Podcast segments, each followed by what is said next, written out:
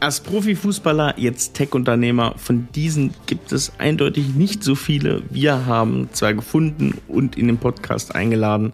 Markus Hesse und René Adler.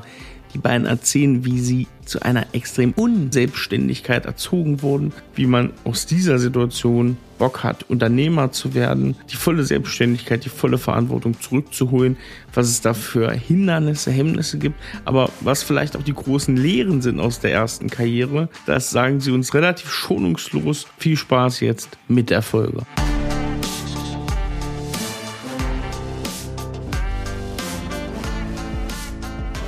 Willkommen zum Scaling Champions Podcast. Konkrete Tipps und Werkzeuge für die Skalierung deines IT-Unternehmens. Hier bekommst du komprimiertes Erfahrungswissen aus über 80 Skalierungsprojekten pro Jahr. Zusammengestellt von Johannes Rasch und Erik Osselmann.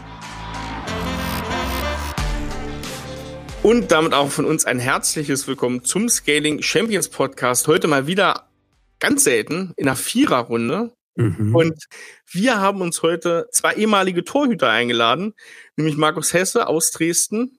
Das ist sozusagen dein Sparringspartner hier, Johannes, für den Dresdner Raum. Und ich habe mir für Hamburg äh, den René Adler hier rausgesucht. Auch ja, Unternehmen, auch ein ehemaliger Torhüter. Hallo ihr beiden, hallo ihr drei. Hi zusammen, schöne Runde hier, ich freue mich. Johannes. Yes. Führ uns doch mal bitte heute rein, was wir heute vorhaben hier mit den beiden. Ja, also das ist ja ganz interessant, wie das Ganze hier entstanden ist. Wir haben miteinander gesprochen ähm, und ehrlich gesagt ja festgestellt, Mensch, es gibt da ja Gemeinsamkeiten. Ähm, ihr, ihr kommt irgendwie beide aus dem, äh, aus dem Profisport und uns soll es gar nicht heute so viel um Profisport geben, äh, sondern äh, wir sind ja der Skalierungspodcast, äh, IT-Unternehmer und äh, die Gemeinsamkeit gibt's eben auch. Und was heute, was wir heute uns mal angucken wollen, ist, einerseits natürlich so dieser Einstieg äh, ins Unternehmertum, äh, total spannend, glaube ich, mal zu besprechen heute. Ähm, was hat sich denn da verändert? Was gibt's für Parallelen? Was gibt's aber vielleicht auch wirklich für Unterschiede? Und zum anderen mal zu verstehen, sag mal, wie habt ihr eigentlich wie habt ihr das genutzt? Also ich meine, René, du musst gleich mal erzählen, was du gerade machst. Markus, du auch. Äh, dass ihr uns mal kurz einen Überblick geht. Und dann würde ich sagen, steig mal direkt mal ein. Welche Learnings gab es in der letzten Zeit? Was habt ihr so vor? Ähm, wie nutzt ihr irgendwie auch das aus der Vergangenheit dafür jetzt ähm, vorwärts zu gehen? Das sind heute mal die Themen. Ähm, und ich würde sagen, wir starten mal direkt. Ähm, René, vielleicht schießt du mal los. Ähm, was treibst du heute eigentlich so? Ähm, was sind die Themen, die dich gerade so umtreiben? Ja, vielen Dank. Erstmal freue ich mich, dass ich heute hier äh, dabei sein darf. Äh, ist eine coole, coole Plattform. Ähm, genau, und zu deiner Frage, was, was mache ich heute? Also mein Leben hat sich um 100, nicht nur 180 Grad gedreht im Vergleich zum Fußballprofi. Ähm, wir haben gerade schon äh, gescherzt, äh, dass wir jetzt im normalen Leben angekommen sind und äh, da die Frage gestellt, was ist denn das normale Leben? Ähm, nein, also ich musste meine Karriere leider verletzungsbedingt 2019 beenden und habe aber vorher schon äh, gemerkt, dass mich auch andere Themen äh, äh ja bewegen, dass ich äh, an anderen Themen teilweise sogar mehr Spaß habe. Ich habe äh, zwei Studien jetzt mittlerweile abgeschlossen und habe 2015 mein erstes äh, Studium äh, im Sportmanagement gemacht und habe da bereits schon gemerkt, dass so, gerade so diese Entrepreneurship, äh, äh selber gründen, äh, diesen BWL-Bezug äh, im Verbund natürlich mit, mit Fußball, weil das ist der Markt, die Branche, wo ich mich auskenne, dass das mir total Spaß macht. Und ich war einfach schlicht und ergreifend damals auf der Suche nach Brain Food, also und nach einer Übungsplattform, wo ich eben dieses Gelernte anwenden konnte. So daraus sind meine ersten Investments äh, entstanden äh, in, in den Torwarthandschuhfirmen. Ich bin heute ähm, ja, Shareholder mit von, von Titan. Das ist äh, eine, eine sehr, sehr erfolgreiche äh, Torwarthandschuhmarke mittlerweile. Äh, seit fünf Jahren bin ich dabei und wir internationalisieren jetzt auch schon stark. Ähm, und aktuell bin ich äh, ja, Co-Geschäftsführer von Eleven Transfer und ähm, das ist quasi ähm, eine Matching-Plattform für Profifußballer und Vereine. Und da können wir, glaube ich, gleich jetzt noch mal ein bisschen äh, oder später noch ein bisschen näher eingehen, was mich dazu bewogen hat oder was mein Treiber war, äh, weil unterm Strich in der Nutshell erzählt, äh, beteilige ich mich nur an Themen oder beziehungsweise äh, beschäftige ich mich auch unternehmerisch nur mit Themen, äh, wo ich einen klaren Mehrwert oder wo ich erkenne, dass ich einen klaren Mehrwert leisten kann und wo es auf, auf jeden Fall noch ein Need gibt. So, und das habe ich in Torwarthandschuh für Amateure äh, erkannt, weil die Profi-Torwarthandschuhe äh, immer teurer wurden. Und ich dann irgendwann gesagt habe, äh, bevor du dir sechs Handschuhe kaufst, fahr lieber mit deiner Freundin schön in Urlaub, da hast du mehr davon. äh, deswegen Preisvorteil billiger machen äh, über E-Commerce und äh, das andere Thema, das, das, da, da bin ich auch Überzeugungstäter, äh, weil ich da selber äh, leid geplagt bin. Du hast als Profisportler oder als Profifußballer einfach keine Transparenz über den Markt. Was sind meine Möglichkeiten, wenn du den Verein wechseln willst? Äh, international hört es dann auch schon auf. Und da wollen wir einfach eine neutrale Plattform und da haben wir eine neutrale Plattform gebaut, wo einfach Angebot und Nachfrage äh, ja, wiedergespiegelt wird. Und das ist ja ganz interessant, René. Ich meine, das ist ja das, was wir auch ganz oft predigen. Eigentlich jemand, der aus der Zielgruppe herauskommt ähm, und der dann gesagt hat, Mensch, irgendwie, das ist ein Missstand oder eine Sache, ähm, das muss man eigentlich ändern. Und ich nehme jetzt mein unternehmerisches äh, Thema in die Hand. Ich will das vorantreiben, ich will das Ding lösen, weil ich eben auch die Schmerzen selbst am eigenen Leibe miterlebt habe oder weil ich eben ähm, selbst Teil dieser Zielgruppe war und dafür irgendwie auch ein authentisches Angebot schaffen kann. Ja, 100 Prozent. Und das, das war mir auch wichtig. Ich meine, ähm, das zu erkennen, dass da ein Need da ist und dass da wirklich ein Pain bei den Spielern gelöst werden kann. Äh, ähm, wohl wissend, dass, äh, das kann Markus, äh, denke ich mal, bestätigen, dass der Fußballmarkt total äh, äh, verkrustet ist und auch immer ein Stück weit, ich sage mal fünf bis zehn Jahre, auch, auch in der Digitalisierung, auch wenn jetzt viel, viel mehr kommt, auch im Sport, im Fußball, ja. gewisse Themen werden halt bewusst intransparent gehalten, weil es auch äh, ja eine, eine, eine Grundlage und eine Daseinsberechtigung für, für ganze andere Branchen, Vermittler etc. ist. Ähm, und da ist natürlich intransparent auch äh, Geschäftsmodell ein Stück weit. Ähm, genau, und deswegen ist das eine totale Aufklärungsarbeit. Ähm, mir ist mittlerweile auch in den zwei Jahren, wo wir das jetzt schon machen, auch äh, bewusst, dass das äh, teilweise auch einen langen Atem braucht, viel Aufklärungsauftrag, äh, wie gerade schon gesagt, und auch das eine, die eine oder andere Mark. Aber äh, der Need ist da, den kennt jeder Sportler, jeder Spieler. Ähm, aber er wird natürlich auch so ein bisschen äh, zurückgehalten, weil die Fußballer, gerade die Profis, die sind auch ein Stück weit zur Unselbstständigkeit erzogen. Also René, darüber werden wir dann gleich nochmal reden, garantiert, weil das ist sehr, sehr spannend. Es gibt sehr viele Parallelen zu dem, was du gerade sagst, wie es auch IT-Unternehmen, IT-Unternehmer berichten, die jetzt in zum Beispiel sehr traditionelle Märkte reingehen, wie in die Industrie. Da gibt es sehr große Parallelen und wir können gleich mal auftrieseln, was erlebst du da, was, ne, was muss sich da eigentlich verändern aus deiner Sicht, wie geht ihr daran? Aber wir kommen mal Aber vielleicht. Ja? Wir starten mal oder wir beenden mal diese Vorstellungsrunde, weil wir stellen es natürlich nicht vor, mit Markus. Und Markus, erzähl du doch mal ganz kurz, wie war dein Weg vom Profifußball zur Unternehmerschaft? Genau. Also mein Weg war ein bisschen anders als der von Renny. Ähm, ich habe meine fußballerische Laufbahn aufgrund von diversen Verletzungen ähm, 2009 beendet. Habe äh, von 2001 bis 2006 bei Alemannia Aachen gespielt und bin dann 2006, 2009 noch bei Dynamo Dresden unter Vertrag gewesen. Wie es dann halt so ist als äh, Fußballer, wenn die Karriere abrupt beendet, dann äh, irrt man ein bisschen rum.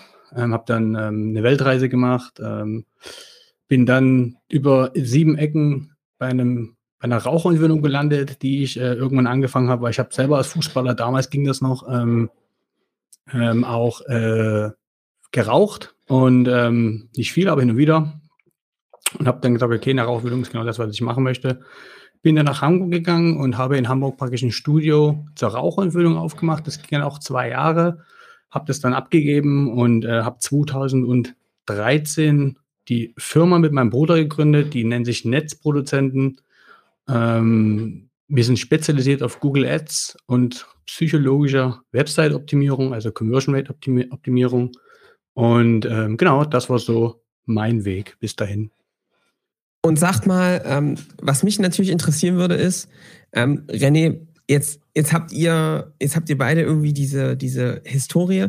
Könnt ihr vielleicht mal ein bisschen beschreiben, ähm, wie, wie ist das dann, wie ist denn so ein, äh, der Weg als Unternehmer? Was, ähm, was erlebt man da? Wo merkt ihr, ey, guck mal, da haben mir Skills irgendwie geholfen? Und ein paar Dinge sind aber irgendwie auch anders gelaufen als vorher. Ne? Du hast vorhin gesagt, im realen Leben angekommen. Was hat sich denn da jetzt verändert? Soll ich, Markus? Also da kann man, glaube ich, ein Buch drüber schreiben. Ähm, ja, nein, dann, dann äh, fange fang ich mal an. Also klar, also ich, ich wollte ja bewusst, also ich habe mich auf die auf das Karriereende äh, ein Stück weit am Ende auch gefreut, weil äh, Fakt ist eins, um das mal einzuordnen, als Fußballprofi bist du, äh, das soll jetzt nicht äh, äh, jammerig klingen oder Rumgeheule sein, aber du bist faktisch einfach total fremdbestimmt. Ne? Also du kriegst quasi einen Wochenplan, du weißt, wann du Training hast, wann du Spiel hast. Ähm, du kannst nicht sagen, ähm, du, jetzt habe ich vier Wochen super viel gearbeitet und jetzt fahre ich mal zumindest ein verlängertes Wochenende weg. Ähm, und das waren alles so Themen, wo ich gesagt habe, da freue ich mich einfach brutal drauf. Ne? Also so, so gerne ich Fußballprofi bin, äh, so viel Demut und Dankbarkeit ich diese, diese ersten Karriere gegenüber empfinde, darauf habe ich mich total gefreut. Ähm, und das ist, glaube ich, äh, äh, der größte Unterschied, dass äh, du hörst auf und es ist erstmal ein weißes Blatt Papier vor dir. Ne? Äh, du kriegst auf einmal deinen Tagesablauf nicht mehr vorgegeben. Und das ist so ein bisschen, ähm, der ein oder andere Zuhörer kennt es vielleicht auch, dass bei Fußballern nach der Karriere oftmals irgendwo dieses besagte, der ist in ein Loch gefallen. Das rührt ja nur daher, weil äh, du erstmal dieses weiße Blatt Papier hast und einfach nicht mehr gesagt bekommst, um neun Uhr musst du dann sein, äh, dann hast du Training bis dann, dann äh, äh, musst du das. So, und das meine ich gerade auch dahin als Fußballer, wirst du auch zur Unselbstständigkeit erzogen, weil dir alles andere abgenommen wird. Ähm, das ist ja so ein bisschen dieser Trugschluss, dass der, dass äh, der Gedanke ist, in dem Moment, wo ich den Spielern alles abnehme, von außen, dann können sie sich nur noch auf ihre Performance auf dem Platz konzentrieren. Ähm, so, das mag bei dem einen oder anderen ähm, äh, stimmen, aber ich habe halt auch die Erfahrung gemacht, bei vielen ähm, äh, ist es halt eben, eben kontraproduktiv. Ähm, gerade dann, und das dreht sich dann, und das ist so gerade äh, diese, diese Bridge zur, zum, äh, zu der Karriere danach, zum normalen Leben, wie du so schön gesagt und wie wir gesagt haben, ähm, dass dann diese Unselbstständigkeit totale Hindernisse äh, aufwirft. Und das ist echt eine, eine Challenge, dass du erstmal da stehst und sagst, okay, was soll ich denn heute machen?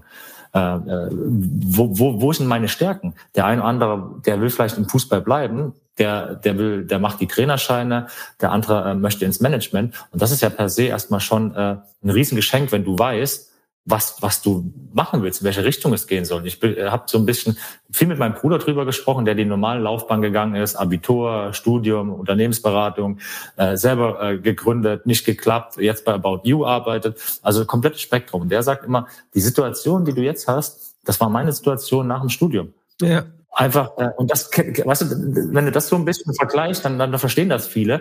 Ja. Klar, mit einem anderen Background, mit einem, vielleicht einem anderen äh, äh, äh, monetären äh, äh, Rückhalt, äh, aber so dieses, wo will ich hin, wo bin ich gut und was macht mir Spaß, da bist du eigentlich total blank.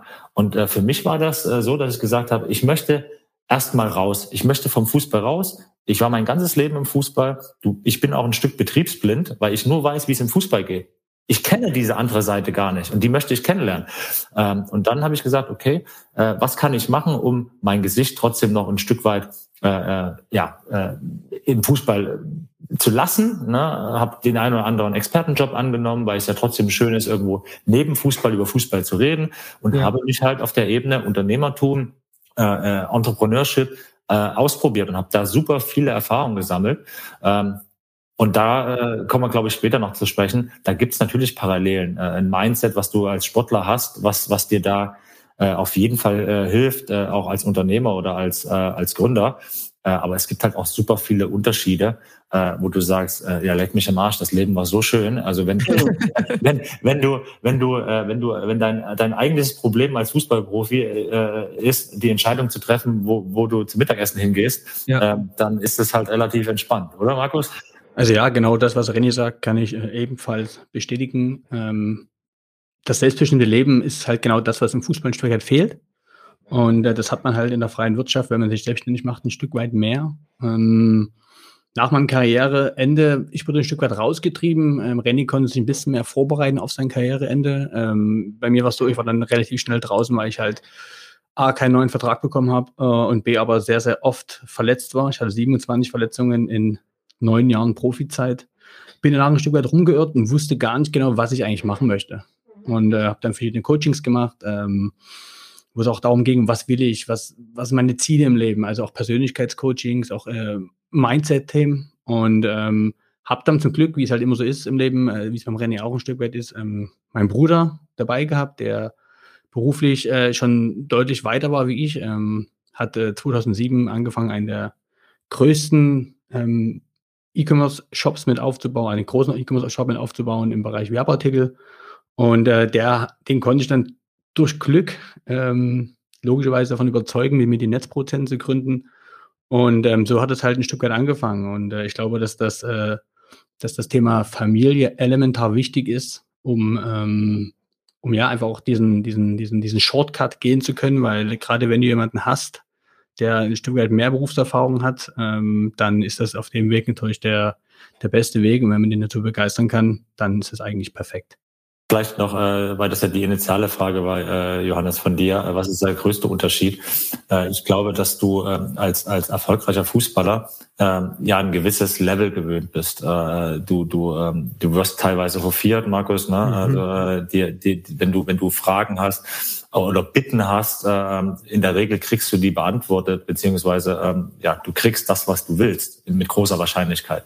So und umso länger du raus bist äh, nach dem nach dem aktiven Fußball, ähm, desto weniger bekommst du das halt auch. Und ich glaube, und das ist das, was ich beobachtet habe, dass äh, es echt nicht wenige gibt, die damit ein Problem haben. Das sind meistens die, die, die während ihrer aktiven Karriere total ungern Autogramme schreiben, denen alles zu viel ist, wenn sie auf der Straße auch von Kindern angesprochen werden, um ein Foto gebeten.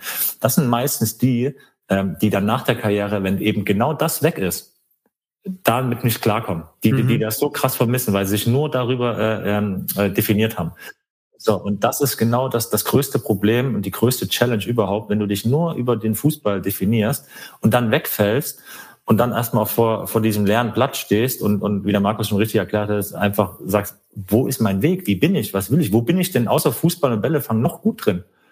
ähm, und, und, und, und, und, und bin ich bereit, auch da wieder echt den Arsch hochzukriegen und, und zu arbeiten? Ich glaube, Markus, das ist das, äh, was du, wo du ein Lied von singen kannst. Ähm, ja, das ist verrückt. Also da gebe ich dir völlig recht, René. Ähm, ich sage das auch immer zu meinen Kollegen hier im Büro dass das Leben eines Fußballers schon ein Stück weit äh, in der Seifenblase ist. Ähm, bei mir war es im Endeffekt so, dass ich ein Jahr lang nach meiner Fußballkarriere, wie ich es vorhin schon gesagt habe, ein Stück weit rumgeirrt bin. Ähm, ich musste, ich sag's immer überspitzt, ähm, du musst als Fußballer nach deiner Karriere, wenn du dich während deiner Karriere nicht mit anderen Dingen beschäftigt hast, ähm, wirst du ein Stück weit resozialisiert. Das ist ein harter Begriff, aber ich meine den wirklich so.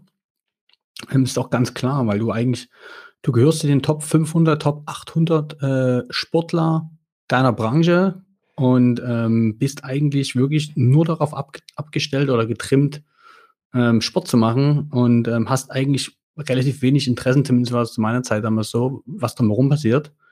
Und ähm, demzufolge ist es auch so gewesen, ein Beispiel, wir sind zum Auswärtsspiel gefahren, ins Ausland, Europapokalspiel, und äh, da wurde die halt einen Tag vorher von äh, unserem Mannschaftsleiter ähm, oder Teammanager, wie es jetzt heißt, und der Ausweis eingezogen.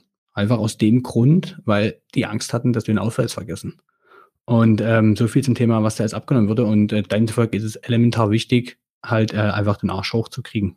Das heißt also, man kann schon sagen, am Ende ist es ja wirklich, ich will jetzt nicht, also René, du hast es vorhin so schön gesagt, ne, man wird irgendwie zur Unselbstständigkeit erzogen, weil das irgendwie so besser ist. Und, äh, und, und das ist natürlich ein ganz anderes Game. Ne? Ich meine, klar, gerade wenn du jetzt noch einen Angestelltenjob suchst, dann ist es ja vielleicht noch mehr in Strukturen, weil du jemanden über dir sitzen hast, einen Chef, eine Chefin, die dir sagt, guck mal, jetzt machst du das, ne? Und dann lernen wir das. Aber als Unternehmer ist ja gleich noch auf die nächste freie, wiesige, das sind ja die kompletten Extreme, äh, die man da erlebt. René, wenn ich da jetzt mal in deine Richtung denke, hat dir das da geholfen? Also ich meine, der, das Muster ist ja dann, dass du zumindest nicht in eine komplett zwei unbekannte Unternehmertum und Fuß und noch was ein ganz anderes Thema eintauchen durftest, sondern gesagt hast, guck mal, ich habe zumindest eine Komponente, in der ich mich irgendwie echt gut auskenne und jetzt gucke ich das mal, wie man das aus Blick des Unternehmers betrachtet, oder?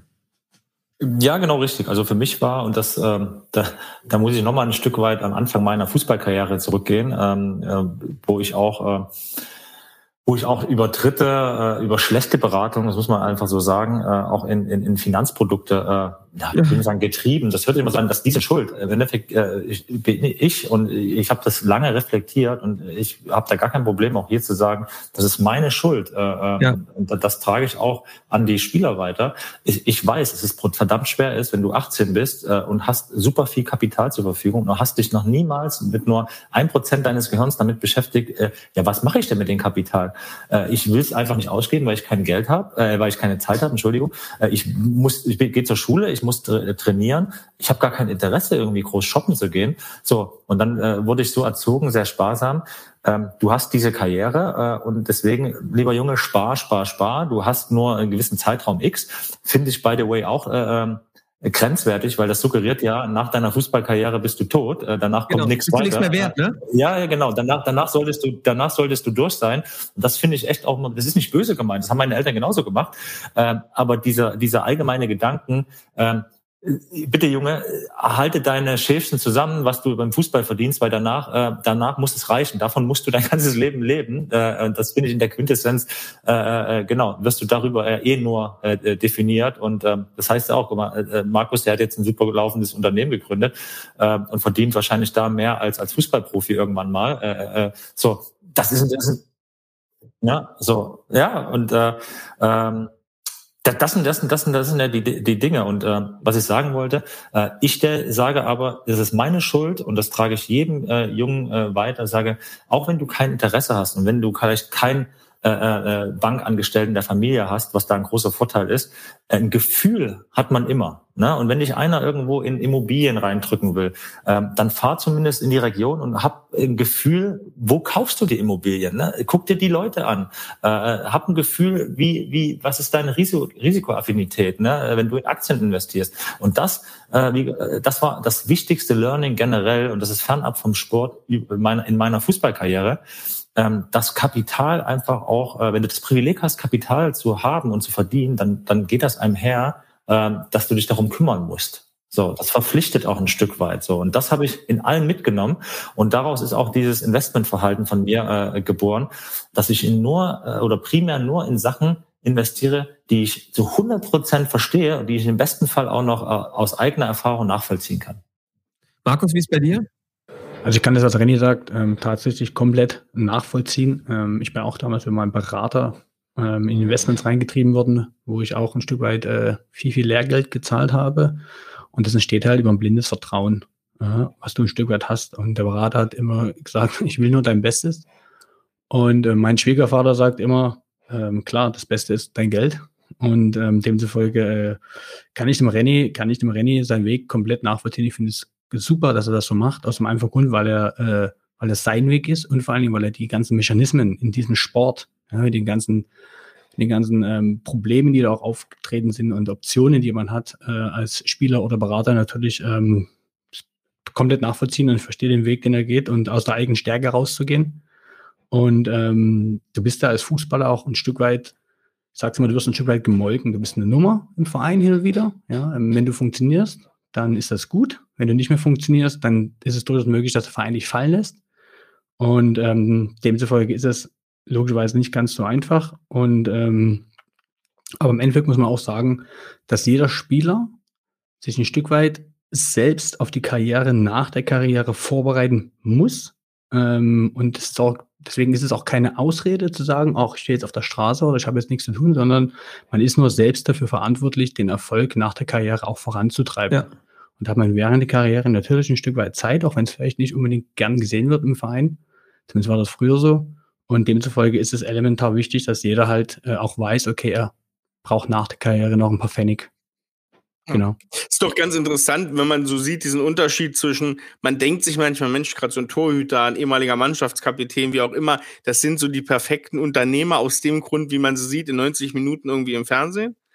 Aber eigentlich beschreibt ihr gerade so ein Leben, ne, was aus einer extrem Unselbstständigkeit, Unsicherheit, ne, früh mit Themen beworfen, wo man überhaupt kein Gefühl hat, was eigentlich sehr prägend ist, ne, was einen wahrscheinlich dann auch im Umkehrschluss dann eher brechen kann und dann diesen Drang zur Freiheit aber auch irgendwie ganz gut unterstützt. Ähm, du hast recht, Erik. Hm, was ich dazu noch ergänzen muss, ist allerdings, dass du als Torwart natürlich ein Stück weit ein Einzelspieler in der Mannschaftssportart bist. Ja. Und ähm, die Situation ist halt, ähm, dass nur einer spielen kann. Du als Torwart immer spielen möchtest. Du hast zwei, mindestens zwei Leute hinter dir oder neben dir, die auch im Tor stehen wollen. Und ähm, du lernst es halt darüber auch ähm, ein Stück weit Grenzen zu verschieben. Ja, also soweit sowohl körperliche Grenzen als auch mentale Grenzen. Gerade wenn du in einem Verein nicht unangefochten die Nummer eins bist und da jedes Mal, jedes Wochenende oder jede, zumindest alle halben Jahre, wenn es um die Plätze geht, ähm, deinen Platz erkämpfen musst. Und ähm, das habe ich zum Beispiel genauso gemacht. Und ein Stück weit definiert man sich logischerweise im Profisport oder im Fußball natürlich auch über die Position oder über das du halt spielst. Ne? Also dann kommen halt weniger Fragen, warum spielst du nicht, sondern sagen halt, ey, cool gespielt und stark, Junge und klasse und ein bisschen Nummer eins. Mhm. Und ähm, das Thema Grenzen zu verschieben, äh, das kann natürlich ein Stück weit auch äh, im Unternehmertum helfen. Gerade wenn man halt an sich selber weiß, wie das ein Stück weit geht und äh, kann dahingehend, dahingehend auch einfach als, als gutes Beispiel, also ein Stück weit als gutes Beispiel voranzugehen und kann äh, über diesen über diesen Weg, über diesen Ehrgeiz, den man entwickelt, über diesen Spirit, den man dann logischerweise auch mitgibt, ähm, auch den Mitarbeiter ein Stück weit, ich sage mal, mit anzünden, sodass die mitziehen, dass so ein ganz wichtig so ein Teamgefüge reinkommt, wo alle Mitarbeiter sehen, okay, ähm, du als Gründer oder als Geschäftsführer gehst voran und ähm, ziehst die aber so mit, dass sie nicht verloren sind, sondern dass sie dein Tempo mithalten können. Das ist manchmal nicht ganz so einfach, aber in Summe äh, ist es das eigentlich, was man vielleicht aus dem aus dem aus dem Torwart-Thema ähm, mitnehmen kann. Wie siehst du das, Brené? Diese, diese typischen Eigenschaften eines Torhüters, so Spirit Leader irgendwie im Unternehmen zu sein? Kann ich auch nur unterschreiben. Ich glaube, bildlich ähm, kann man da sagen, hinfallen, aufstehen. Ne? Das machen wir quasi unser ganzes Leben. Also wir werfen uns äh, jeden Tag 200 Mal im Dreck und stehen wieder auf. Äh, und nichts anderes, das ist meine Erfahrung, passiert ja als Gründer auch. Äh, wir haben, ja. Also wir haben Bootstraps von, von Scratch gegründet äh, und haben super viele Knüppel zwischen die Beine bekommen, haben super viele äh, Learnings gehabt, wo, du, wo, wo gewisse Türen zu sind, wieder zurück, hingefallen, auf, aufgestanden, weitergehen. Und da kommt dir natürlich das, was der Markus jetzt gerade beschrieben hat, diese diese Fähigkeit auch äh, weiterzumachen, ne? auch wenn, wenn, wenn man eine Niederlage ist, äh, Dinge nicht irgendwo zu hinterfragen, sondern einfach abzuhaken und weiterzugehen, Grenzen zu verschieben. Ähm, das, das kann ich total unterschreiben. Ne? Und äh, es kommt ja auch nicht von ungefähr, ähm, vielleicht so ein kleiner Side-Effekt, dass super viele Torhüter eben genau das sind, äh, Eri, was du sagtest, Mannschaftskapitän, Führungsspieler im, im Mannschaftsrat, weil es eben eine total zentrale Position ist, die ultra viel Verantwortung trägt. Also das, den Punkt will ich mal noch machen. Also wenn du halt einfach... Last Man Standing, oder? So ein bisschen. Last Man Standing und wenn du einfach einen schlechten Tag hast, äh, dann reißt du die komplette, ja. komplette Mannschaft mit rein. Also eine schlechte Sekunde von dir äh, und die ganze Arbeit der Mannschaft ist im Arsch. So, und das ist natürlich eine ganz andere Drucksituation, eine ganz andere Belastung äh, eine ganz andere Verantwortung, die der Torhüter trägt. So, und deswegen sind das in der Regel auch äh, spezielle Typen. Ähm, entweder sie sind äh, äh, äh, total hohl, ne, den Punkt kann man ja machen. Das ist das im, im, im, ja, aber im Sport, im Sport hilft das manchmal auch, wenn du nicht zu viel denkst ne, und nicht zu viel zweifelst. Ja. Oder es sind eher wirklich äh, äh, smarte Jungs, äh, die das Spiel verstehen, die teilweise schon zwei, so habe ich gespielt. Ich will jetzt nicht sagen, dass ich smart bin, aber zumindest habe ich so gespielt, dass ich schon zwei, drei Schritte irgendwo versucht habe vorzuahnen, wann kann ein Ball kommen, wo könnte der hingehen, peripher zu sehen, der Ball ist rechts, äh, was passiert links in meiner in, in, meinem Gesichtsfeld, was ich jetzt vielleicht nicht so sehe. Und ich glaube, genau das äh, macht einen guten einen guten Unternehmer beziehungsweise einen guten äh, einen guten Gründer etc. in gewisser Position aus, dass er Dinge antizipieren kann, äh, äh, Entwicklung antizipieren kann, dass er äh, Teams, so dass der Marco sagte, zusammenführen kann, dass er ein guter Kommunikator ist. Äh, deswegen, also ich würde mir nie anmaßen, äh, mich auf eine Stufe zu stellen mit Unternehmern, die schon 20 Jahre Berufserfahrung haben. Kann ich gar nicht. Wer, werde ich wahrscheinlich in diesem Leben auch nicht mehr schaffen, weil ich mein halbes Leben Fußball gespielt habe. Mhm. Aber ich würde sagen, ich habe ein gutes Gespür für, für Strömungen, für Menschen äh, eine gute, eine gute Emotionalität und kann, kann Teams formen. Und das ist, glaube ich, im Unternehmertum äh, äh, auch sehr, sehr wichtig, dass du ein Gefühl für Teams hast. Ähm, ja, also es ist bei mir ähm, genau das Gleiche. Ich kann es total verstehen, was René sagt. Ähm, also es ist halt so, dass man im Endeffekt dass die Verantwortung, die Verantwortung auch einfordern muss. Ja. ja und äh, als Torwart hast du, wie gesagt, eine Verantwortung für dein Team, weil wenn du im Endeffekt einen Fehler machst, dann ist der Ball meistens im Tor.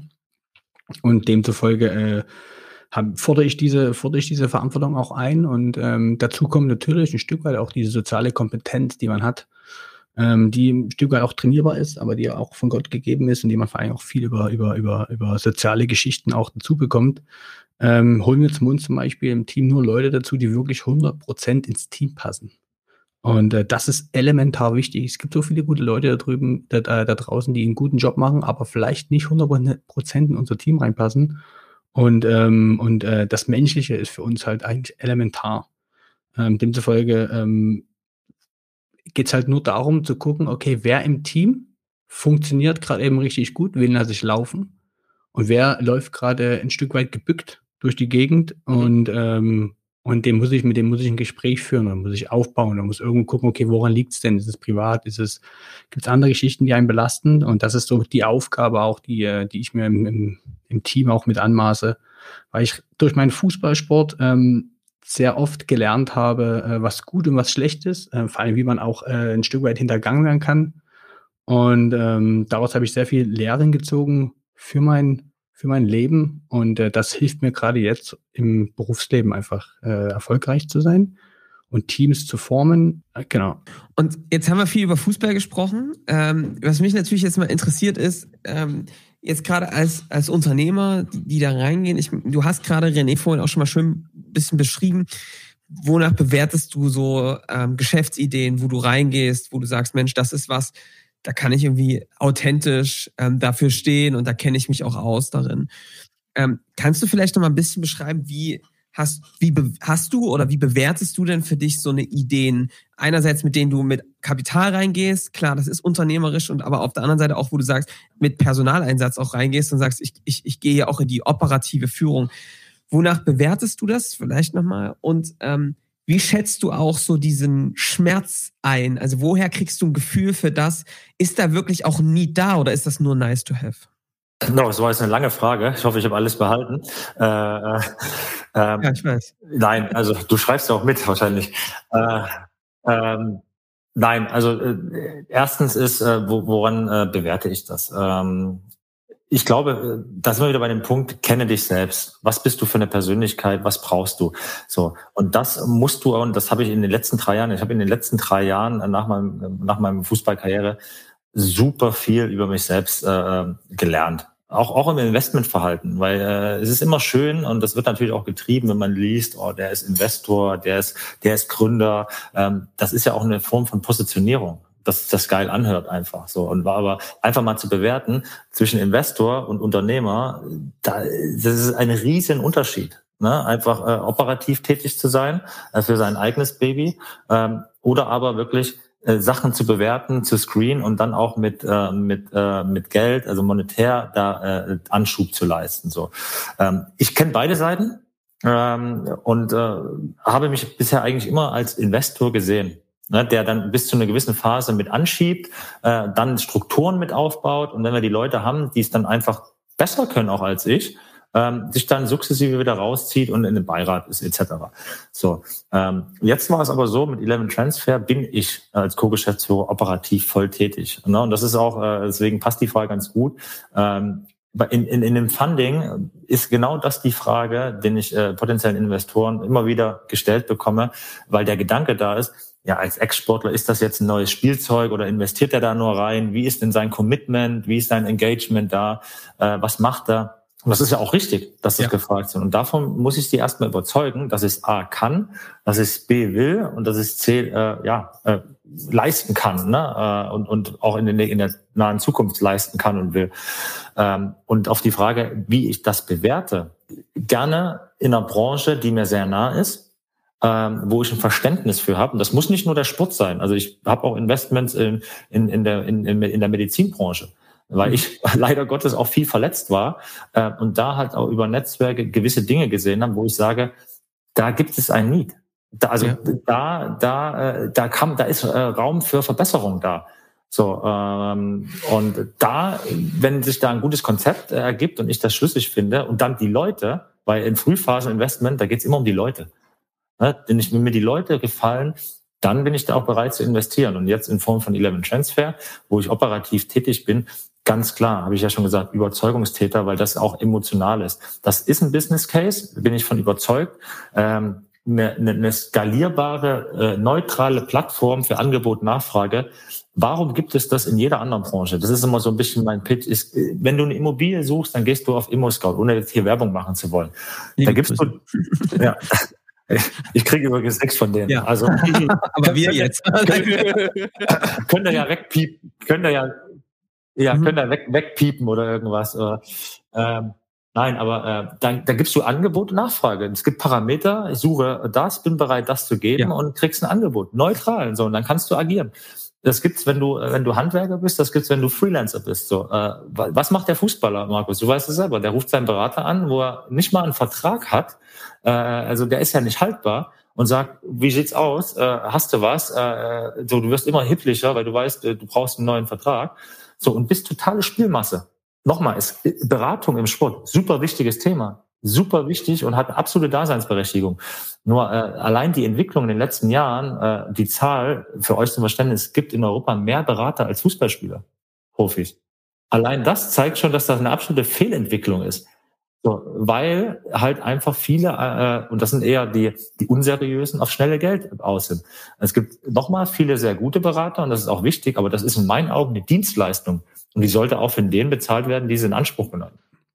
Also ich kann das komplett bestätigen, was, äh, was René sagt. Ähm, deswegen ist es in meinen Augen auch total wichtig, dass er da ein Stück weit operativ äh, dabei ist, weil er kennt das Prozedere. Er ist der im Endeffekt der Fachmann. Er hat es jahrelang am eigenen Leib erlebt, weiß genau, wie da die Uhren ticken und weiß vor allen Dingen auch, äh, wie Berater ticken, welche Interessen Berater haben ähm, und welche Interessen sie vielleicht nicht haben. Und demzufolge sehe ich das als absolut sinnvolle Investition und ähm, sehe es aber gleichzeitig als notwendig, dass er dort operativ tätig ist, weil ähm, interessant wird es halt auch dann, ähm, wenn es in die Skalierung geht. Und äh, darauf bin ich dann logischerweise auch gespannt. Das ist vielleicht ergänzend dazu, äh, das ist ein Riesenthema und das, äh, was Markus sagt, das ist einfach nur Trust. Ja, also ich, ich, mhm. äh, das ist bei vielen jungen äh, Startups, äh, äh, wie kriege ich den, den Trust? Äh, und vor allen Dingen, wenn du ein analoges Geschäftsmodell äh, digitalisieren willst und sukzessive skalieren willst. So, das ist äh, wirklich, äh, das, sind, das ist total weit auseinander. Und äh, wir haben auch, wie gesagt, Gründer, die das in anderen Bereichen schon äh, gemacht haben als Investoren, äh, die, äh, die, die auch mein Sparingspartner sind, die genau das sagen. Du, äh, das geht auch nicht von null auf 100. Also von analog zu digital äh, ist es total schwer. Du musst halt schon gewisse Steps nehmen und da äh, so, so, so Bridge-Funktionen bauen. Ähm, und äh, das sind so Themen, äh, auch strategisch, ähm, die, die, die uns dann bewegen. Äh, und da geht's nochmal rum. Und deswegen ist es, kann ich das nur unterschreiben. Ich, ich kann vielleicht äh, nicht so schnelle äh, Präsentationen bauen wie, wie jemand von äh, BCGler oder McKinsey ja. und bin da vielleicht auch nicht strategisch in dem roten Faden so drin. Ja, also mir, mir, mir hat mal einer gesagt, also äh, zu viele, zu viele von den Dudes in einem Startup, da will ich auch nicht investieren, weil du brauchst halt auch einfach äh, dieses Team, was zusammenpasst. Du brauchst von jedem was. Also das wisst ihr besser als ich wahrscheinlich. Ihr führt mit den Jungs äh, und Mädels äh, jede Woche die Gespräche. Aber ja. das ist das, was ich äh, äh, geben kann. Das ist Trust und, und Marktkenntnis, wie der Markus auch gesagt hat. Ja, und was total wichtig ist, äh, René, ist logischerweise auch äh, das Netzwerk für sich zu nutzen. Also du kennst aus deinem Sport natürlich ganz, ganz viele Leute. Und ähm, das Netzwerk braucht man, das merke ich bei uns im Business auch, ähm, einfach auch ein Stück weit dahingehend, um, ähm, um halt auch, ähm, man hat eine Geschichte zu erzählen. Und diese Geschichte, ähm, die begeistert natürlich ein Stück weit die Leute einfach, um äh, dann den Bogen auch zu, zu, äh, zu spannen zum, ähm, zum Unternehmertum. Ja. ja. Und das ist natürlich logisch, dass du machst nicht ab Tag eins äh, siebenstellige Umsätze im Jahr, sondern das ist halt ein Prozess. Ja, und diesen Prozess muss man halt ein Stück weit anleiten. Und das ist halt dauert ein Stück weit, ähm, aber wenn man das dann geschafft hat, dann ist das wirklich ein sehr, sehr, sehr, sehr tolles Gefühl. Und ähm, es geht halt im Endeffekt darum, dass wir einfach auch jeder sehen, ähm, ich zumindest würde es sehen wollen, äh, wie kann man das skalieren? Wie schafft man es, äh, vielleicht sogar in eine andere Sportart zu wechseln und darüber hinaus wieder neue, neue, neue Aspekte zu, zu setzen in der App? Ja, das wird die Herausforderung sein, aber ähm, ich finde das absolut super und finde es genau richtig, dass du das machst. Ja, Markus, was natürlich gleich nochmal ganz spannend ist, ist, was, wie ihr das gemacht habt, wie ihr da drauf ge äh, äh, gegangen seid. Ähm, René, vielleicht nochmal ganz kurz zu dem, was du äh, gerade gesprochen hast. Du hast ja eigentlich gerade davon gesprochen, dass ihr ja eigentlich diesen Fußballmarkt, den Transfermarkt liberalisieren wollt. Das heißt eigentlich eine Demokratisierung zu schaffen, ne? dass sich nicht der durchsetzt, der irgendwie die besten Connection hat und irgendwas versteckt hält, sondern das irgendwie transparent auch gewissermaßen zu machen und auch zugänglich zu machen, fair zu machen. Ähm, da gibt's ja aber sicherlich auch Widerstände. Du hast das ja auch schon mal gesagt in der Branche. Ne? Ich meine, was ist mit den Leuten, die davon leben? Ähm, wie geht ihr damit um mit diesen Widerständen, die es in so einem Markt gibt, wenn du ihn digitalisierst, auch gewissermaßen vielleicht revolutionierst? Ähm, aber wer supportet das Ganze auch? Ähm, wie, wie, wie managst du das? Also wer es auf jeden Fall supportet, ist, sind ja die Ein-Stakeholder. Äh, ich meine, wir haben immer dieses Henne-Ei-Problem, dass wir ja. beizen, wir haben einen Marktplatz äh, äh, und verkaufen nicht Schuhe, äh, bei allem Respekt, sondern wir, wir, wir haben, wir haben einen Marktplatz, wo wir beide Seiten brauchen. Wir brauchen Spieler und wir brauchen Vereine. Und das ist tendenziell immer ein, ein Tick schwerer vielleicht. Äh, aber ähm, wenn du dann quasi gewisse Hürden genommen hast und durch gewisse äh, Steps durchgegangen bist, hast du natürlich auch ähm, dann erstmal freie Bahn, weil du dann einfach nicht mehr so leicht äh, äh kopierbar bist. So, auch mit Geld nicht. Du hast dann quasi äh, einen gewissen, gewissen Vorsprung, äh, bist First Mover. Ähm, das ist schon mal, das ist schon mal gut. Wer uns da definitiv äh, pusht, sind die Spieler. Weil äh, das, äh, ich habe es ja äh, anfänglich gesagt, das Problem und der Need ist ja ganz klar da. Also die Spieler, die wissen ja, ähm, dass teilweise auch äh, bewusst oder unbewusst oder durch fehlendes Netzwerk äh, ihnen Möglichkeiten äh, abhanden kommen. Ja, oder dass sie halt nicht für alle Möglichkeiten wissen. Kleines Beispiel aus der Praxis, ein Spieler, der gern irgendwo was Exotisches machen will, Amerika, Australien, am Ende seiner Karriere, Geld vielleicht nicht mehr Treiber Nummer eins ist, äh, und der Berater da vielleicht nicht so viel Interesse dran hat, weil es viel Arbeit ist und das Netzwerk einfach auch einfach nicht da ist, das kann ja, ist ja völlig legitim, der wird da nicht so viel äh, Arbeit reinstecken und der wird tendenziell vielleicht eher seine Netzwerke anzapfen, äh, wo, er, wo er da einen schnellen Move machen kann. Äh, vielleicht auch irgendwo verständlich, aber ist das im Sinne des Spielers und äh, äh, gute Beratung? In meinem Sinne nein. So und ähm, ich mein mein Blick auf die Dinge ist halt einfach, dass ähm, kein Berater dieser Welt äh, kann ein größeres Netzwerk haben als eine Plattform. Mhm. Ne, die, die skalierbar läuft. Das ist so, äh, so ein Stück weit. Und deswegen, das ist, wenn du, wenn du die, die Vereine auch noch dazu abholst, äh, dass sie einfach kein, kein Risiko haben dass sie äh, eigentlich nur gewinnen können, dass es ein No-Brainer ist, dass sie, äh, dass sie sehen, welche Spieler das überhaupt vorstellen können, in gewisse Märkte zu gehen und dann darauf auf einer ganz anderen Ebene schon mal einsteigen im Scouting, ähm, dann, dann erkennen sie auch diesen maximalen Mehrwert. Ähm, so, und die zweite Teil der Frage war ja, wer, wer ist so ein bisschen der, der Blockierer dieser ganzen Geschichte? Es liegt natürlich nah, weil ich die Frage auch immer gestellt kriege, ja, was sagen denn die bösen Berater dazu? habe ich ja schon gesagt, äh, ich bin kein Beratergegner. Ich habe super viele Beraterfreunde und die machen einen Top-Job. Äh, und die, die smarten Jungs, die erkennen natürlich auch den Mehrwert einer Plattform. Die sehen, äh, ganz ehrlich, dass sich das Thema Fußball digitalisiert. Ob wir das machen, ich hoffe es. aber es, es, es, wird sich digitalisieren, wie in jeder Branche. So, und äh, entweder bist du dabei oder du fällst halt hinten runter. Ja. So, und ich glaube, die, die, äh, dass, dass in, in erster Instanz die Deals äh, wie, wie Lewandowski oder die großen Namen auch in der Bundesliga vielleicht nicht über unsere Plattform stattfinden. Völlig legitim in den ersten Jahren. Ähm, aber das Ziel sollte schon sein, ähm, dass wir diese spitze Zielgruppe, dass, dass, dass es einen Mehrwert gibt, auch für die Jungs, dass sie sich einen neutralen Marktüberblick äh, sehen können und somit ein Stück weit auch, äh, wie es der Kimmich ja gesagt hat, äh, ihr müsst selber mit am Tisch sitzen. Ihr, ihr redet über eure Karrieren. Ihr müsst doch wissen, was da gesprochen wird. Und nichts anderes machst du über eine Plattform. Du bringst die Spieler an den Verhandlungstisch imaginär. Und äh, die, unser, unser Message ist nicht, macht es alleine, äh, äh, die bösen Berater. Völliger Quatsch. Die Spiel, als Spieler kannst du keinen, äh, also ich will nicht sagen, der eine oder andere kann es vielleicht, aber in der Regel kannst du nicht und solltest du nicht deinen eigenen Vertrag aushandeln.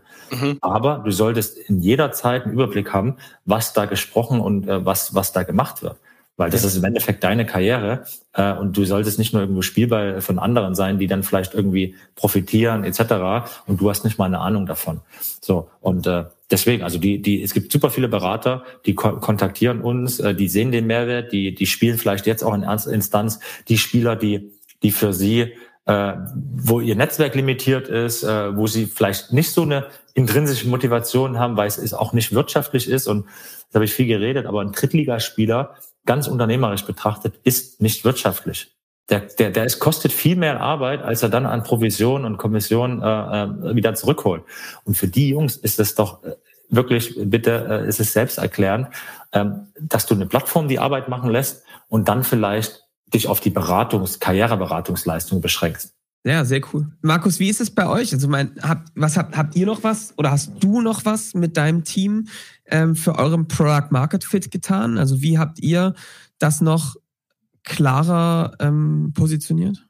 Also wir sind auch äh, äh, klassisch gestartet als 360 Grad Online-Marketing-Agentur. Wir waren in Summe drei Leute, mein Bruder, meine Schwägerin und ich und ähm, haben Social Ads gemacht, haben Programmierung gemacht, haben Webdesign gemacht, haben Google Ads gemacht, haben Conversion Optimierung gemacht und äh, haben halt irgendwann gemerkt, dass das ganze Thema überhaupt nicht richtig funktioniert, weil du wahnsinnig in der Vergleichbarkeit drin bist. Und ähm, haben es halt daraufhin geschaut, okay, wie ist unsere Wertschöpfungskette? Haben dann halt relativ schnell gemerkt, dass wir im Google Ads-Bereich die größte Erfahrung haben und vor allem auch äh, die größten Umsätze machen und äh, haben dazu äh, die psychologische Website-Optimierung genommen. Und äh, das hilft uns halt, äh, über einen ganz klaren Prozess zu gehen und äh, damit halt einfach dem Kunden auch einen Mehrwert zu geben, für den er ähm, extrem, extrem dankbar ist. Also es geht immer, es geht im Endeffekt immer darum, äh, Wert zu stiften. Wie schaffen wir es, bei unseren Kunden den größtmöglichen Wert zu stiften? Und ähm, geholfen hat uns ein Stück weit natürlich auch, dass wir uns die ersten zwei Jahre kein Gehalt ausgezahlt haben, mein Bruder nicht, und haben es halt damit geschafft, äh, äh, logischerweise auch äh, Mitarbeiter einzustellen und ähm, ein bisschen Glück und im, mein Netzwerk, was ich irgendwo noch habe ähm, oder damals noch gehabt habe, was jetzt ja größer geworden ist, ähm, konnten wir halt ein Stück weit skalieren oder konnten halt dadurch wachsen. Skalieren würde ich es nicht nennen, ich würde sagen wachsen. Und ähm, aber ganz klar ist, äh, ist die Positionierung des Unternehmens einfach das, das A und O. Das ist das Aller, Allerwichtigste. Ähm, vielleicht sogar an der Nische sich zu positionieren, so wie wir es ein Stück weit gemacht haben. Also es ist eine große Nische, aber ähm, das Online-Marketing ist ja riesengroß und wir haben uns dort auf zwei Kerndienstleistungen spezialisiert und äh, da ist es halt total wichtig, äh, dahingehend zu wissen, okay, wie ist die Zielkundenansprache, wie ist ein Stück weit die Einwandbehebung ähm, und ähm, das Wichtigste, was wir haben, ist Know-how. Ja, wir haben praktisch nur Know-how, so muss man es einfach sagen. Wir haben noch kein Produkt.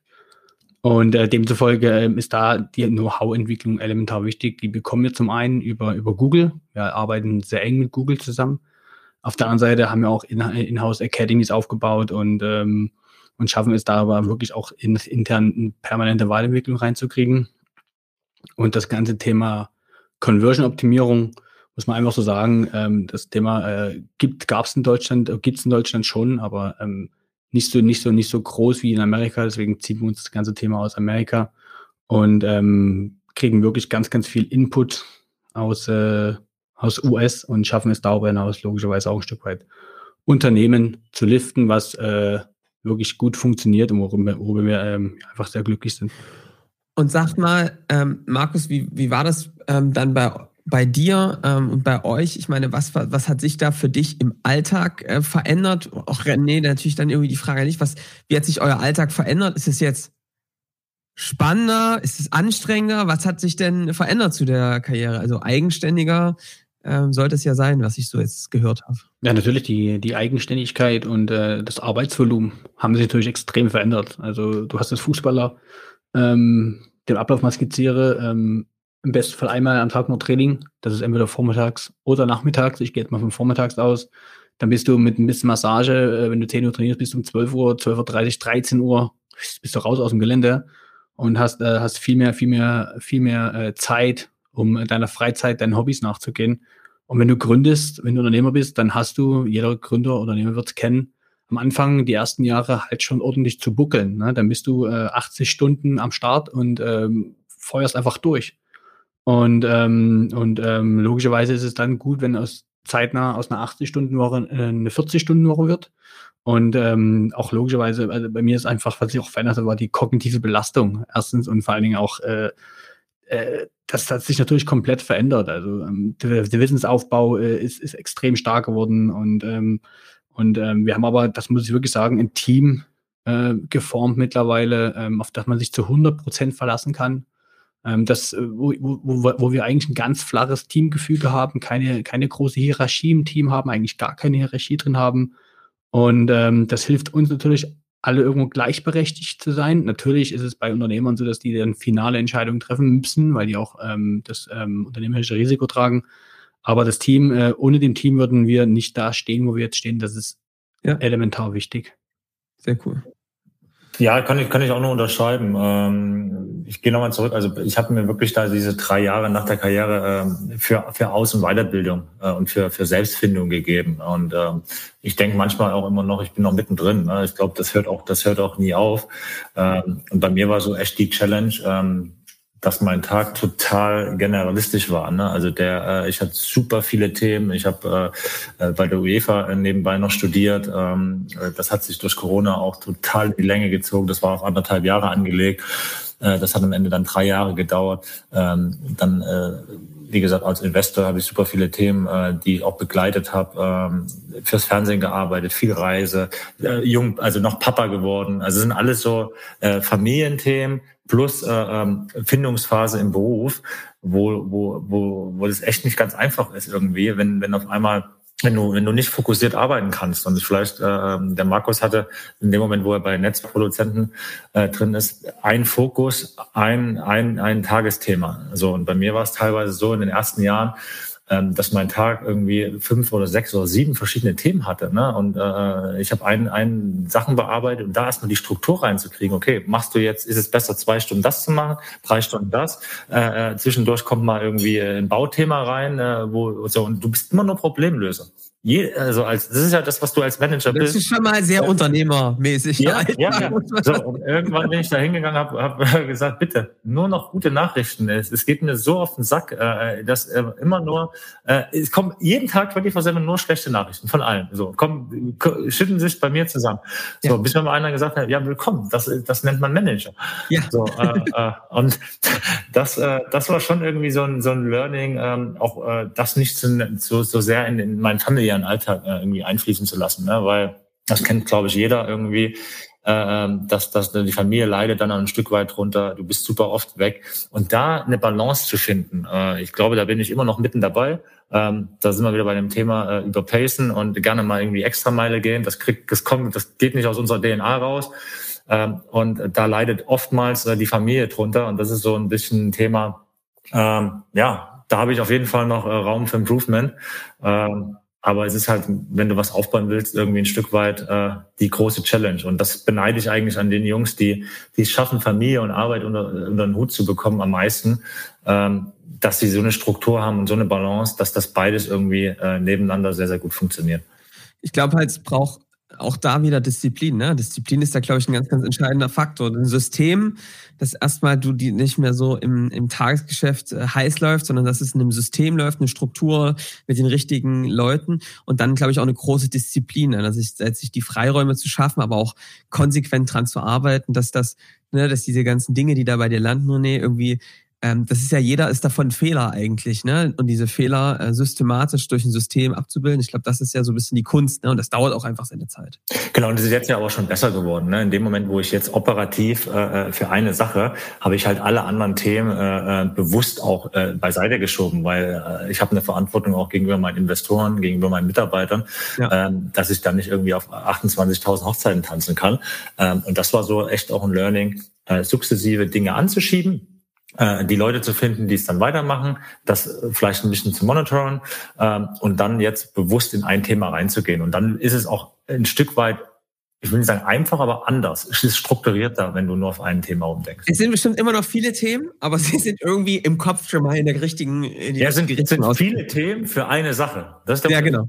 Ja, ja. Selbst in den ähm, vielen Themen, die man am Anfang drinsteckt, wird man irgendwann merken, dass man sich halt da rausnehmen muss. Ja, also praktisch den Stück den, den, den Fachmann zum Unternehmerweg zu gehen. Ja, das ist, äh, was du gesagt hast, René, ist auch, äh, bin ich zu 100 Prozent, 1000 Prozent bei dir. Ähm, man braucht einen Fokus. Ja, und logischerweise, um dann mal einen Schritt zurückzugehen, ähm, am Anfang machst du alles. Am Anfang bist du als, äh, bist du als äh, Fachmann unterwegs, der, der in deiner Branche, in der Branche sehr gut äh, auch am Kunden arbeiten kann und das musst du halt ein Stück weit ändern. Ja, und dazu brauchst du halt einfach ein, ein, ein ganz wichtiges, ein ganz gutes Team dazu. Am Anfang, wie gesagt, kriegst du es, hast du es nicht, aber dann brauch, musst du dir relativ zügig ein Team aufbauen, um, ähm, um dort einfach auch in die Unternehmerrolle reinzugehen, was viele halt einfach nicht schaffen. Und ähm, für mich ist es aber total wichtig ähm, zu sagen, okay, ähm, vor allen Dingen ähm, dann auch den Fokus zu Hause zu haben. Also wenn ich zu Hause bin, ist mein Handy aus.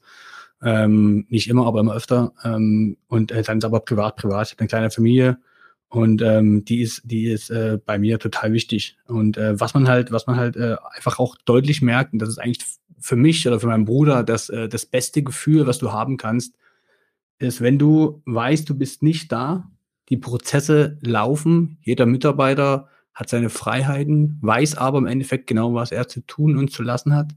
Und du schaffst es, also ein Unternehmen läuft ohne dich. Und ähm, das ist ja auch so der Sinn der Sache, zu sagen, eigentlich musst du dich als Unternehmer operativ ähm, verselbstständigen. Also wenn du eigentlich darfst du operativ nichts mehr machen, wenn das läuft, dann laufen die Prozesse und du kannst dich wirklich als Unternehmer dann auch voll ausleben. Und das ist, wie gerade eben gesagt, äh, das beste Gefühl der Welt, das man haben kann. Ist aber ein Stück weit ein Prozess. Johannes, das kennst du, oder? Ja, ja. Schon mal gehört, ja. Was fehlt euch denn zum Profi-Unternehmer? Was würdet ihr sagen, was ist eure größte Hürde gerade, die ihr noch habt und wo ihr als nächstes rangehen wollt in dieser Unternehmerrolle? Also ich bin, ich bin äh, punktuell schon noch ein Stück weit, ein Stück weit Fachmann, ähm, weil ich bei uns einen Bereich betreue in der Firma, ähm, bewege mich aber tatsächlich immer mehr auf die, auf die Meta-Ebene. Und dafür werden halt äh, logischerweise auch die Strukturen geschafft im Team, in-house. Und ähm, das ist halt wirklich, äh, muss ich sagen, also wenn du nicht mehr, wenn du nicht mehr, mein Bruder und ich, man nicht mehr das Bottleneck sind, weil wir das meiste Fachwissen haben, sondern die Mitarbeiter, die dazugekommen sind, ähm, dahin aufgestiegen sind, dass sie im Endeffekt vielleicht sogar mehr Wissen haben wie wir in gewissen Bereichen, was super ist, ähm, dann ist das für uns beide natürlich, äh, für meinen Bruder und für mich natürlich ein total befreiendes Gefühl. Das muss man einfach so sagen. René?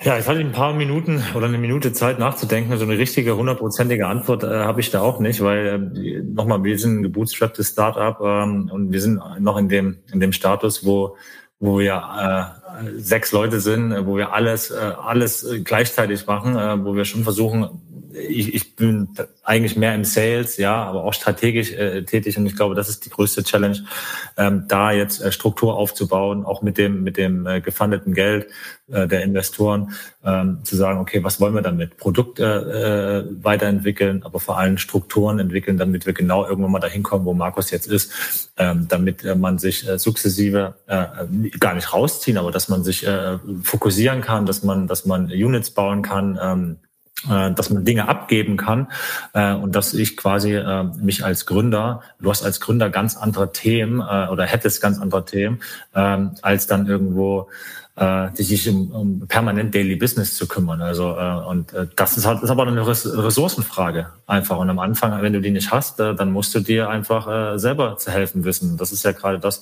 Das ist die größte Challenge, was was äh, was die große Herausforderung ist, was auch das äh, ja was das Schöne ist, aber was das unglaublich äh, Schwierige ist äh, und warum auch viele Startups einfach scheitern. Ne? Ähm, und da bin ich bei dir. Du brauchst einfach ein gutes Team. Ähm, das äh, das können super äh, gute Jungs sein. Äh, wie im Sport genauso, ähm, die, die für sich alleine alle top sind, äh, super Spieler, aber wenn sie als Team nicht funktionieren, dann, äh, dann wird diese ganze, da wird die Firma nicht funktionieren. Und das ist, glaube ich, wichtig. Ähm, da kommt auch ein Stück weit unser Gespür als Ex-Sportler rein. Äh, wer ist denn ein Stück weit der faule Apfel? Woran klemmt? Kann ich den irgendwo in, in, in einen anderen Sweet Spot bringen, wo er besser performen kann? Ne? Vielleicht ist er mhm. einfach nur in, in, in, in, der falschen Stelle. Ähm, und ich Wie wenn ihr im Sturm gestanden hättet. Ja, das hätte auch funktioniert. Ich, natürlich, was mich noch interessieren würde, ist, ich meine, ihr seid jetzt alle beide so in die, kann man jetzt sagen, IT-Branche gegangen oder zumindest hat es immer irgendwie einen IT-Faktor. Äh, wie schätzt ihr so die Entwicklung der nächsten Jahre so ein? Vielleicht aus eurer ganz persönlichen ähm, Geschichte sind das Themen, ähm, in die ihr weiter reingeht. Also René, ist das das Muster jetzt quasi, äh, die Fußballbranche zu digitalisieren? Ähm, oder oder was, was sind, wie seht ihr so die IT-Branche gerade jetzt aus eurer Perspektive? Booms? Verpassen wir den Anschluss oder wie, wie seht ihr das gerade? Also ich denke, dass es, dass es da äh, immer mehr in die Richtung KI gehen wird. Ähm, die digitale Branche, die ist ja wirklich äh, seit Covid ähm, extrem ähm, explodiert, würde ich fast sagen. Äh, da gab es ja wirklich Unternehmen, die haben äh, aus dem Offline-Business äh, innerhalb von innerhalb von kürzester Zeit ein, ein, digitales Business gemacht, weil sie mussten, weil sie sich bewegen mussten. Und ähm, und da wurden wirklich äh, Shopify-Shops hochgezogen en masse. Und äh, die sahen dann zwar alle gleich aus, gefühlt, aber äh, ja, das ist der, das ist der Weg, der geht. Und ich glaube, dass es einfach im nächsten Jahr noch viel, viel schneller gehen wird. Ja, und deswegen ist es elementar wichtig äh, für jeden in unserer Branche oder auch für jeden, der digitale Produkte verkauft, einfach am Puls der Zeit zu bleiben. Ja, und ähm, da kann ich nur raten, den, äh, den Weg äh, äh, oder den Blick Richtung, Richtung Amerika zu werfen, weil dort ist wirklich ähm, der Puls der Zeit.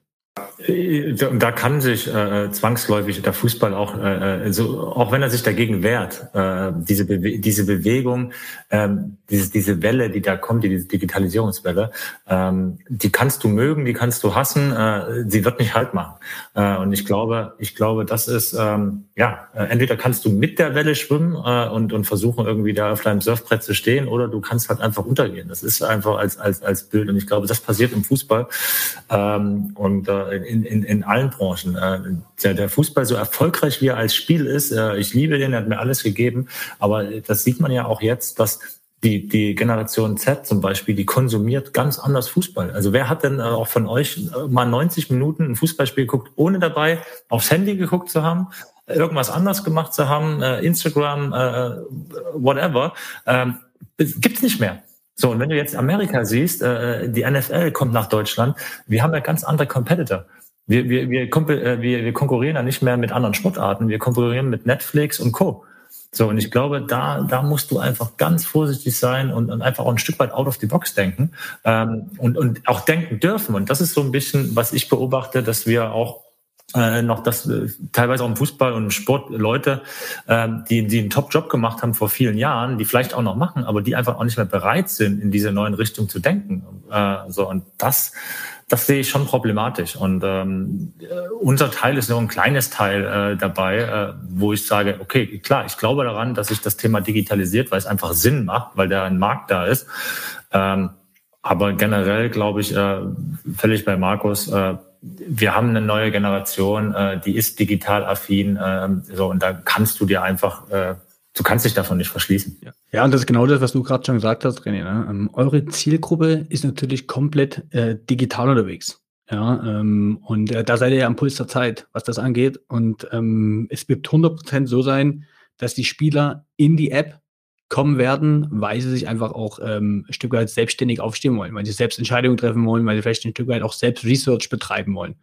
Und deswegen werden Spieler zu 100% äh, auch in diese App wechseln. Ja, gut, du, brauch, du brauchst aber halt immer, du brauchst ja auch die Manager und die mhm. sind, die sind in der Regel nicht in der Generation Z unterwegs, ähm, noch nicht, aber ähm, das, das, also wie gesagt, die Erfahrung habe ich auch gemacht, ne? ähm, bei Fußball, um das zu verstehen, du hängst halt total in dein, in dein Daily Business. Gerade wenn du, wenn du in Drittligaverein bist zum Beispiel, mit wenig äh, Staff etc., wenn du alles machst, so ein bisschen Startup-like, dann verlierst du ein Spiel, zwei Spiele, dann bist du gar nicht offen, äh, über neue Themen, die dich auch weiterbringen könnten, zu sprechen. Du hast gar nicht diesen, diesen äh, View irgendwie ein Stück bisschen weiter, also weil du halt alles darauf äh, äh fokussierst, oh, wir müssen das nächste Spiel gewinnen, sonst geht hier alles den Bach runter. Und die Erfahrung habe ich gemacht, die richtig guten Jungs und die smarten Jungs, und in der Regel zeigt sich das auch, dass der Verein, egal welche Liga er spielt, erfolgreicher ist auf, auf Strecke die haben, die nehmen sich Zeit, also egal wie viel Stress die haben, weil sie sehen in gewissen Themen langfristigen Mehrwert. So, und äh, die Jungs, die so in ihren Daily Operations hängen, ähm, die sind dann auch oftmals nicht lange da.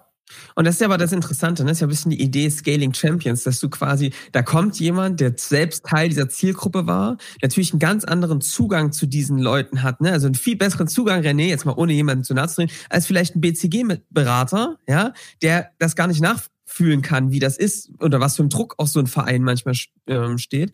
Das ist ja so ein bisschen die Idee, ne, dass diejenigen, die selbst aus der Zielgruppe kommen, da vielleicht auch diese Botschaft mit hineintragen und dann auch nochmal eine bessere Empathie haben, weil sie eben auch nachvollziehen können, was da die Vereine umtreibt, was die, was die Stressfaktoren sind, aber eben trotzdem noch einen Weg aufzeigen können, wie es vielleicht trotzdem funktionieren kann. Also da sehe ich total eine Chance drin. Johannes, ich erspare dir heute mal die rasche Zusammenfassung, weil hier zwei Leute zusammenfassen. Das, ja. kann, äh, das muss jetzt jeder mal für sich selber machen, Johannes. Du musst auch nicht immer unterstützen. Danke. Ich würde mal sagen, wir kommen hier langsam zum Ende und natürlich abschließend äh, zur Folge habe ich natürlich noch eine letzte kleine Frage an René und Markus, nämlich euren Wein der Woche. Wir binden ja immer ab mit unserem kleinen Genusstipp. Und jetzt hoffe ich, dass jeder von euch hier einen Wein aus dem FF nennen kann. Markus, ja, also René, du zuerst, äh, ich muss erstmal googeln. Kannst du auch einen Restaurant-Tipp geben, Markus? Äh, in Dresden gerne. René, hast du einen Weintipp? Ja, Wein, Wein? Ich, ich mache ich, ich mach beides. Ähm, nein, ich mache ich mach, ich mach einen Restaurant-Tipp Restaurant äh, on point ja. in, für alle Hamburger, ähm, die gerne auf gutes Essen, äh, bürgerliches oder beziehungsweise ehrliches, faires Essen, gutes Preis-Leistungs-Verhältnis stehen. Äh, Restaurante der Sardinia, Paulino, der Hugwalder Straße, mein Haus- und Hof-Italiener. Ähm, kein großes Shishi, äh, trotzdem gute Leute da ähm, und äh, jeden Tag frisch eingekauft. Und das ist das, äh, was ich mag. Ich bin auch, und jetzt komme ich den Schwung zum Wein. Ich hasse nichts mehr als diese Etikettentrinker, äh, die sich quasi nur eine teure Flasche Wein kaufen, damit sie dann irgendwie im besten Case irgendwie ein Instagram-Bild machen können davon. Äh, ja. Äh, also die verabscheue ich wirklich. Ähm, ich habe nichts gegen Leute, die äh, viel Geld für Wein ausgeben äh, und den dann auch genießen. Ähm, aber äh, das mache ich tendenziell eher zu Hause, äh, weil ich auch weiß, was der Wein im Einkauf kostet. Ähm, insofern, ähm, ja, Restaurant-Tipp und äh, Weintipp. Äh, ja, ich trinke zurzeit gerade, äh, mache ich eine Pause. Ich habe zu viel getrunken vorher. Okay, sehr, sehr guter Tipp. Lustigerweise, das Restaurant ist mir schon mal empfohlen worden, auch von einem Podcast-Gast, aber außerhalb des Mikrofons. Das finde ich jetzt sehr interessant. Ich muss anscheinend mal hingehen. Ja, mach das. Kann ich nur empfehlen. Ähm, äh, ist ist äh, wirklich äh, ja hausgemachte Nudeln, Pasta, Fisch, Fleisch, all, alles gut. Markus, hast du gegoogelt? Ähm, ich habe den Wein jetzt nicht gefunden, den ich immer trinke, ähm, oder immer klingt zu hart, ähm, aber ich bin eigentlich auch der klassische äh, Biertrinker. Ähm, da empfehle ich natürlich ähm, allen Sachsen oder allen Leuten, die aus Sachsen kommen, das Radeberger Bier zu trinken. Da ein kleiner Tipp von mir, ähm, nehmt es aus dem Fass. Äh, von der Flasche kann es ab und zu Aua am Kopf geben, wenn man nicht zu viel davon trinkt. Und ansonsten äh, das Restaurant in Dresden, was ich wirklich empfehlen kann, wo ich sehr gerne hingehe, ist das Restaurant Stresa. Ja, ähm, unbedingt. Dresden-Striesen. Die haben total regionale Küche, immer individuell. Ähm, ist ein Tick hochpreisiger, aber ist wirklich äh, Top-Küche und kann ich jedem empfehlen, der nach Dresden kommt. Sehr cool. Nehme auf und lustigerweise, ich nehme dieses Fass Radeberger auf, weil wir haben doch, Johannes, kannst du dich erinnern, unseren HSV-Dauerkartenbesitzer Andreas, ja, der hat ja hier aus Protest gegen den Wein, hat er hier das HSV-Stadionbier. Äh, nee, du wirst es sicher wissen, König Pilsner. als ehemaliger HSV-Profi. Ähm, genau, das haben wir hier schon draufgehauen, von daher hauen wir auch dann fast drauf, Markus. Ja, der Markus, immer wenn er abends nach Hause kommt, ein kleines Radeberger Fass. und dann, genau, ein kleines Fass, jetzt entspannt in Feierabend. Da, da, weiß ich auch, warum du so gut beruflich und Privates trennen kannst. Genau, weil man sich ans Private einfach nicht mehr erinnern kann, wenn man am Ich wollte gerade sagen, das wird genau. weggeschossen. Bei, je, bei jedem Tag ein Fass? Genau, jeden Tag ein Fass das sind eben genau diese Insider-Tipps, die es manchmal braucht, um die Skalierung wirklich vorwärts zu bringen. Und es sind dann halt eben genau diese Geheimtipps. Von daher, ähm, Männers. Gut, wie es bis zum Ende gehört hat. Genau. Vielen lieben Dank äh, für diese äh, coole Folge und die äh, Insights. Ähm, wir wünschen euch allen beiden echt äh, maximale Erfolge. Glück müssen wir euch nicht wünschen. Ähm, Glück brauchen nur die, äh, die es nicht drauf haben. Nein, äh, Spaß beiseite. Also ich, äh, ihr, ihr, es ist echt geile Themen, an denen ihr dran seid und ähm, äh, weiter so. Es macht ihr mega. Ja. Es war äh, ein Mega-Call. Ähm, vielen Dank für äh, die Plattform. Das muss ich wirklich sagen. Es hat unheimlich viel Spaß gemacht, auch in den Austausch zu gehen ähm, und die Parallelen vor allen Dingen auch äh, zu sehen zwischen Reni und mir. Und ähm, dazu noch Erik und Johannes. Ihr macht das wirklich klasse. Äh, Scaling Champions Podcast, einer der besten Podcasts, die es irgendwo zu finden gibt. Ich bin großer Fan und macht bitte genau weiter so. Bis dahin, danke euch. Danke, Markus. Danke. Sehr gut. Aber dann, dann schließe ich mich da auch an. Äh, genau. Also vielen, vielen Dank, dass ihr uns die Plattform gegeben habt und äh, ja, vielleicht äh, mal bis, bis bald wieder. Bis ja, genau. Bis ciao, dann. Ciao, ciao. ciao.